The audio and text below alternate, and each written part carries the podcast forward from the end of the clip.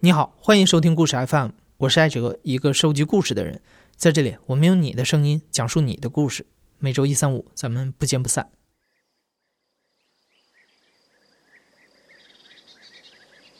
我今年是三十三岁了，呃，我是一个地地道道的河北人，在河北的一个非常普通的一个农村长大的人。就是其实河北农村都特别没有特点，小时候呢也是大家都平均穷，一点都不繁华。然后呢，但是挺有生机的，因为都是农民都会种地，然后春种秋收这种。包括小时候还会有什么麦假、秋假，就是专门用来放假，让孩子帮家人去收麦子和秋天那些玉米什么的。到了高中，可能就学业紧张了，就也没有那个麦假和秋假了，就做的少了。我还记得，呃，高中呃高考完了之后，正好是赶上麦收，呃，那年我还特地我就使劲干活，我觉得。我学这么长时间，好像我脱离了这个土地，就是我心里有一种，呃，不太踏实的感觉。嗯，有一次我自己都不知道，然后就大中午的是在那个嗯打麦场上去去干活嘛。然后我爸说：“你你赶紧把那个衣服穿上，因为我光着膀子。”他说：“我说怎么了？你看你后背的皮都已经晒全晒爆了，晒晒秃了。”哦，我那时候才知道。然后晚上睡觉一一睡一躺，才觉得有一点疼。就是我那时候其实有一点就是报复性的干活，就觉得我高中这么多年压抑的就一直上学，一直就没感觉不踏实，然后就就想让自己好像是受点罪呀，或者是跟这个庄稼土地去多接触一些。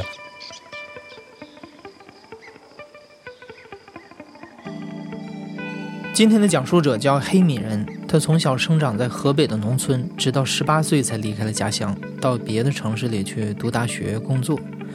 但是家乡里的那些人和事儿，却好像从来没有在黑米人的心里模糊过。他叫洪亮，其实是农村比较常见的一个名字啊，好多就是村里很多孩子会叫洪亮这个这个名字，男孩嘛，可能小时候生下来哭声很洪亮，就叫洪亮。呃，他是我们邻村的一个同学，就是我们上到五年级的时候，会有外村的同学来我们村上学。他是我们班里面个子最高的，也是最壮的，比我还要大一岁。有一次就是，呃，我们是先三四个孩子骑着自行车，然后去找到他，啊，我们是四个人骑了两个吧，然后去找了洪亮，然后就去了一个更加远的一个村子找我们的那个同学们。就那个村子的同学比较多，就我们一个个找找到他，然后让他带着再找下一个，一直找找了找了七八个人，呃，其中那个小的自行车呢，就是没那么结实，然后我们就开始在那个小地上骑，然后骑着骑着到那个堤的尽头要下一个两米的一个坡，下坡之后就可以往村子里边拐了，嗯，应该当时。上面坐了三个人吧，就我的一个同学，然后后边又驮了两个同学，就大家特别挤，其实就是恨不能后边那个人都半个屁股在在那个后后架上。他们在下这个坡的时候呢，其实速度也不快，就我眼睁睁的看着他们往下走，突然有一个大概三两公分的那么一个小凸起，然后他们三个就是这样冲下去，速度其实不太快，就咚一下给杵到了这个小凸起上，然后他那个前轮。瞬间拧成了一个八字，特别完美的一个八字，唰就拧过来了。然后我们所有的人就看在那儿，然后大家哄堂大笑，我们都笑的都坐到地上了，都躺到地上了。哦，我们笑的，我们可能笑了得有五六分钟，这大家才才才平复下来。就是这个提供这个呃这个海这车子的拥有者吧，就我那个同学，他也开始笑。然后我突然有个同学跟他说：“你傻逼吧？这是你家车。”然后我这同学，我这瞬间就是跟喜极而泣一样，就开始哭，啊，我这车呀，这个我爸回去打死我，就开始嚎啕大哭。然后包括洪亮，还有几个力气大的孩子，就说：“别哭了，别哭了，丢人。”然后我我我们给你弄。然后几个人就开始在那儿就是徒手往回掰这个轮圈，呃，大家就是又上脚踹，又拿砖头砸呀，就最后给他挣回来了。其实挣回来其实是歪歪扭扭的。呃，就是凑合着能骑而已。然后我们就骑着那样一个扭扭扭的车，然后呃，就是那天就散了，然后就就各自回家了。后来到呃五年级毕业了，就是六年级我们还会再分班，不知道为什么我跟洪亮就闹了意见了，然后我们俩还打了一架，就是动手的那种，但是打的不太狠啊，就是但是他的力量是压制我的，就是也他也没算打我了，就可能就把我撂到地上了，就是农村孩子打架就是谁被谁给放倒了，就是输赢其实就定了，然后我俩就不说话。一直到初中毕业，我们都没没再说话。呃，再后来就我上高中了，因为高中时候因为家里比较穷嘛，就是坐不起那个公共汽车去，就是我要骑自行车到县城。然后有一有一个周六放假吧，中午放，然后你要骑自行车回来，可能你在那再写写作业，骑自行车三点多就往家骑，呃，要骑到四点当中才能到家。我就骑着骑着从我们那个大的就是那个。大公路上，那个省道上就是拐下来，拐到我们那个就是村村级公路上。结果我一转过来之后，就是我的自行车后带就没气了。哎呀，我就我说，哎呀，好吧，那就前不着村后不着店，那我就往回走吧。就搡着车，因为上面还背着行李，呃，东西挺重的，然后我就往回走。走了有一两百米。后边一个摩托车呼啸而过，哗哗过，然后走到前面，唰停下来了。然后现在就是洪亮从那个车，就是摩托车的后座下来了，问我怎么了？我说，哦，那个车没气了。过来，我带你回去。然后呢，就是摩开摩托车那个人坐在最前面开，然后我是坐在中间，然后他怕我掉下去嘛，是吧？他坐在最后边，相当于他的左手要扶着那个摩托车的最后边那个架。他是要这样支撑着，然后呢，右手提着我的自行车的那个车把，就把前轮提起来，这样就可以跟着摩托车一起走了嘛。呃，就是很快就就把我送到家了，送到我们家的那个主街的那个位置，把我放下来。我说冬天嘛，特别冷嘛，我说那个回回回家喝点热水啊。反正河北人都是这么寒暄嘛，就他说不了不了，嗯，他俩就开着车走了。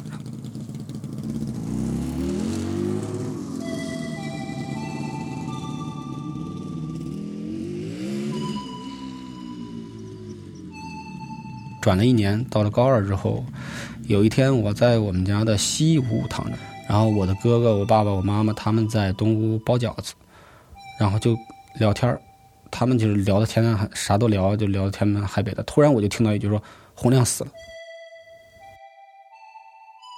我就愣住了，嗯，洪亮谁呀？然后我就这时候就听我哥那边说了一句说：“我弟他同学。”我咵我就站起来了。晚上我就很平，就装作很平淡的过去。我说怎么死的？他说跟车撞死了。就跟跟车这个是，就是有人开那个大的运输车嘛，然后要带一个徒弟，就这个人可能要平时帮他卸卸货或者看看车之类的，就是两个人搭伴儿。他当时可能是初中毕业之后就没，因为他家也很穷的，嗯，我们经常去他家玩，能看得出来。他就跟跟车。然后就发生了一个比较惨的车祸，就死了。当时我就愣了一下，就是我就隐藏了，我说自己回到西屋，我就躺着，我就想他怎么死了呢？我就没再问这事儿。然后又过了几个月的时间，我又回来，我就又问我哥，我说：“呃，他家怎么样呢？”我哥说：“洪亮他爸爸疯了吧？”他们他是他们家独子嘛，因为呃，就是洪亮有有一个有一个姐姐，有一个妹妹，而且他那时候马上就其实就十七八岁，就马上要就是就是搞对象，然后要盖房子要结婚的人，就是怎么老天就偏偏对这样一个家庭做打击呢？我从来没有直面过死亡，死亡都是跟我隔一层。嗯，当面对他的这个死亡的时候，会觉得原来死亡这么近，原来就是还在成长的人也会死亡。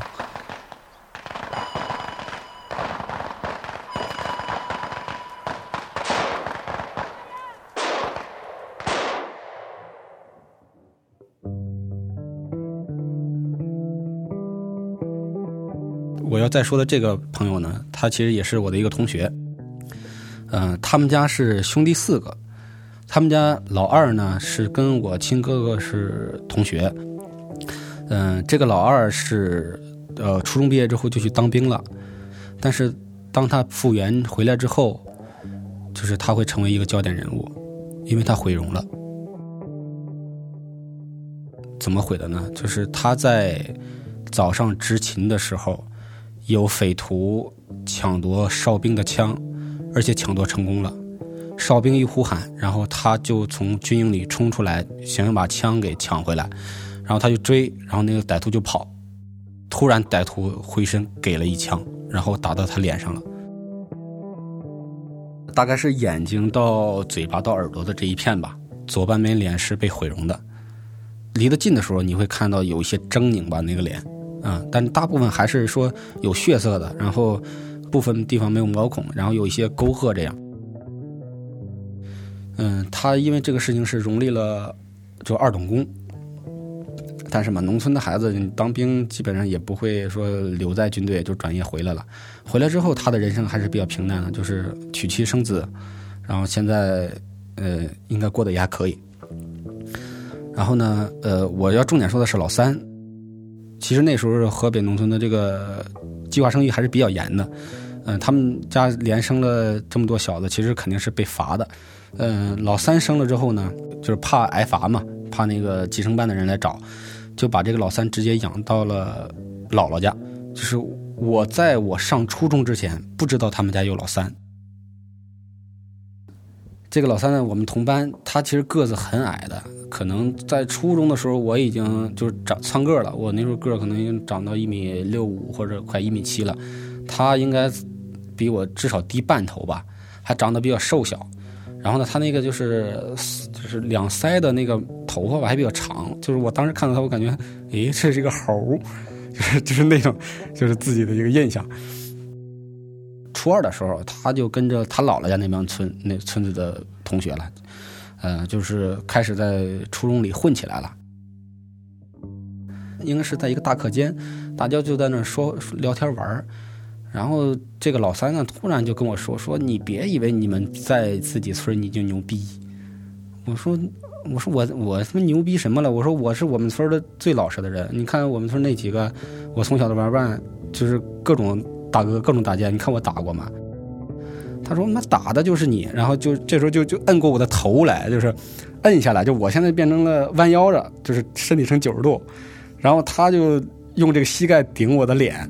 就是特别像电视剧里那种，就是就是甄子丹的那种武打呀，就是摁着头，然后这拿膝盖这样顶。我当时就拿手这样，就是往下就顶他膝盖嘛。当时我心想，他顶的也没什么劲儿啊，就是在我心中定义的这个这个事儿不像打架，更像大家这种闹着玩儿。就挡了几下，然后他觉得没意思，就松开了。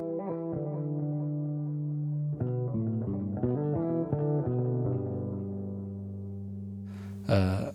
后来，因为他那时候就因为他们村子的整个风气不好嘛，就是农村有这样一个现象，就是你这个村子出的地痞流氓多，就永远多。他们不知道就是混嘛，混的还挺风生水起的，然后不知从哪搞了一把手枪，然后就几个人在那个我们县城。比较繁华的一条街上，那条街不宽，小店铺林立，就逛的人非常非常多。他们几个在那走路，然后可能就说：“枪我拿着，我有面子，我是大哥，我得玩一玩。”然后这个老三呢，就跟他的一个伙伴就起了争执，说：“我要拿枪。”他说：“我要拿。”他说：“你给我，你给我玩一会儿。”然后那他那伙伴说：“我他妈就不给你。”然后俩人就开始就是撕吧起来，拧巴起来，然后突然就老三就把枪给抢过来了。抢过来抢，直接对前对着天开了一枪，说他妈老子要玩你就得给我。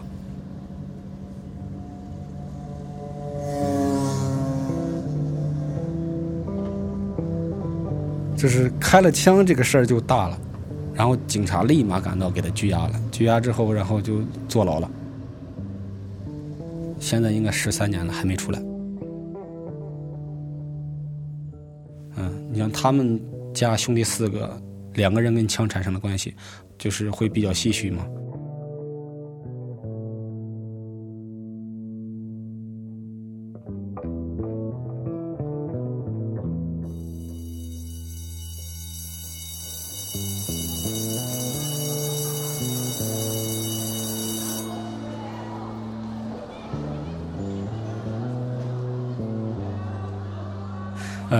这个是个高中同学，就特别老实巴交的一个人，就长得也特别老实巴交，一个国字脸，然后戴一个大眼镜，呃，跟他叫大圣吧，就是呃起一个起一个代号。我们高二呢，就是因为高中比较艰苦嘛，我们住的呃是原来的那个平房的教室改的，可能长得十几米，宽五六米的那种大教室。把课桌什么都撤出去，然后呢，放上很多的那种铁架床、上下铺，可能一个屋里住五六十个人的那种。嗯，他跟我是是这个就是挨着，呃，我是住在最靠墙的一个位置，床旁边就是一个小过道，然后他是住在小过道的对边。就学校一般会有很多的体育生，嗯，然后有几个特别爱惹事儿的，其中有个叫瘦猴。这个人就长得比较瘦，然后那个也有说话有点尖嘴猴腮，就长得不太好看。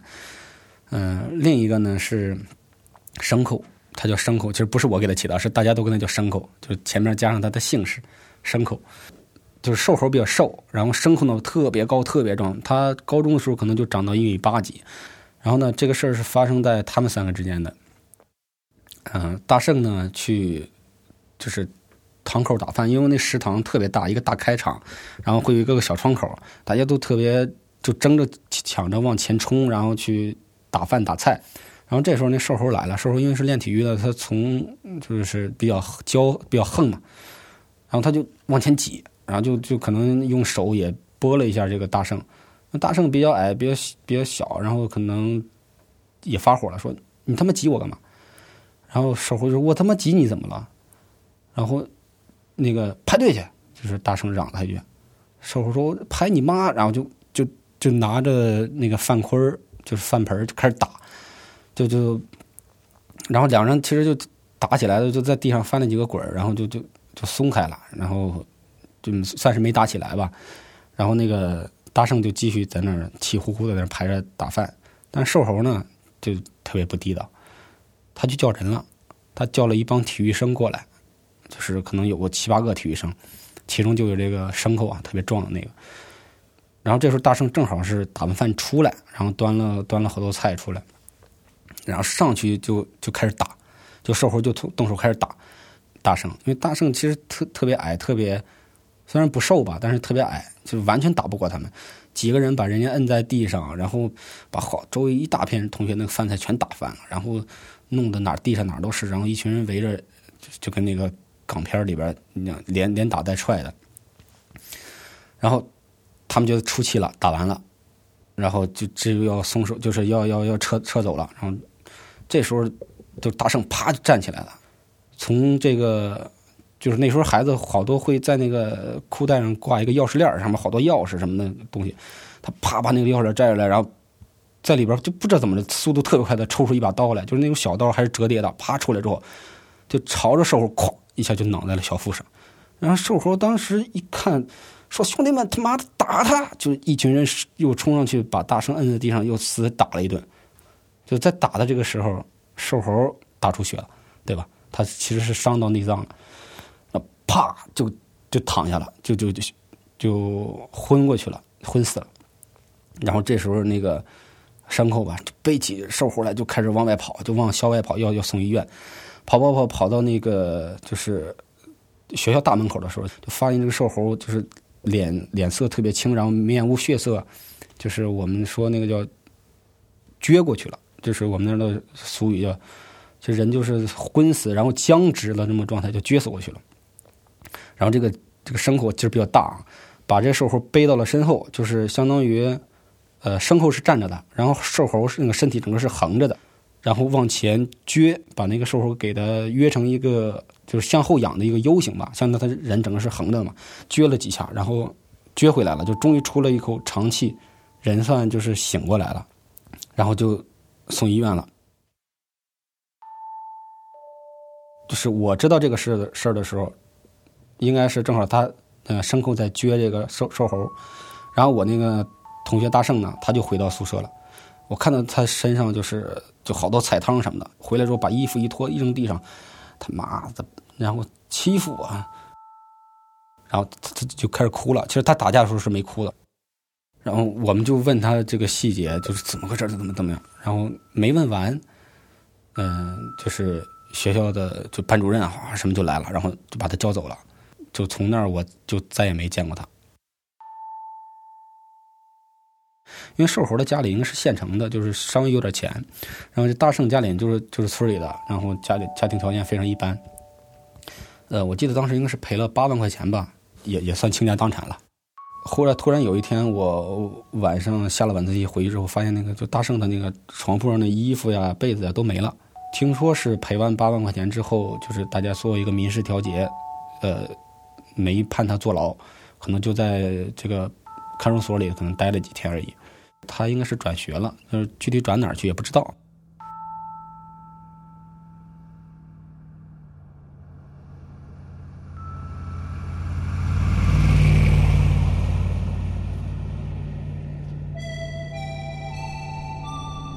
然后，啊，都大学毕业了。我毕业两年，应该是在一一年的秋天吧，还啊秋呃春天。然后我跟我女朋友那时候，我们就是坐长途车从县城，然后到北京嘛。然后一上车，哎，看到他了，就是大圣，其实是我跟我媳妇的同学，对我俩都认识他。然后我们还随便聊了几句。啊，我说，哎，挺好。你你说你你也去北京啊？他说，对啊。那我说你在哪儿上班啊？我在亦庄，我说哎，我也在亦庄了，咱们这么近，然后就聚会啊，回去那个咱们一块儿，多年不见了，然后大家挺亲热的聊了几句，然后留了个电话，但是到了北京之后，其实也没联系。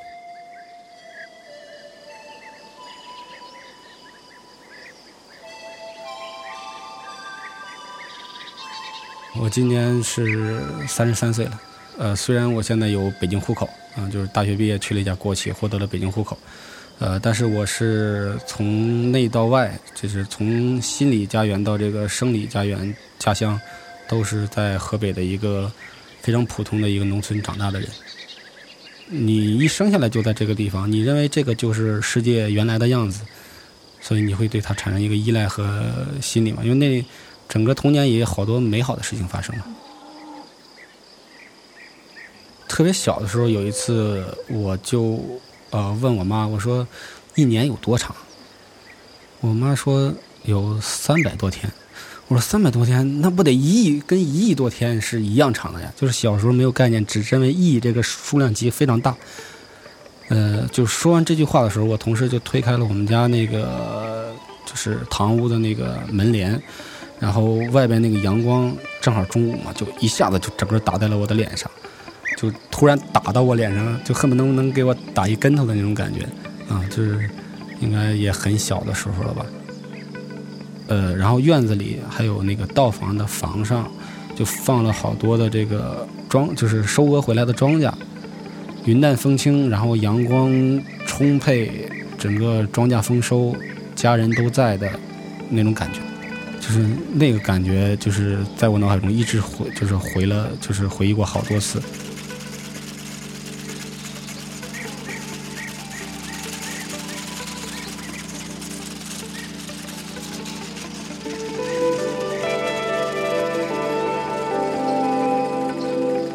现在正在收听的是《亲历者自述》的声音节目《故事 FM》，我是主播艾哲。本期节目由实习生凌晨制作，声音设计彭涵。感谢你的收听，咱们下期再见。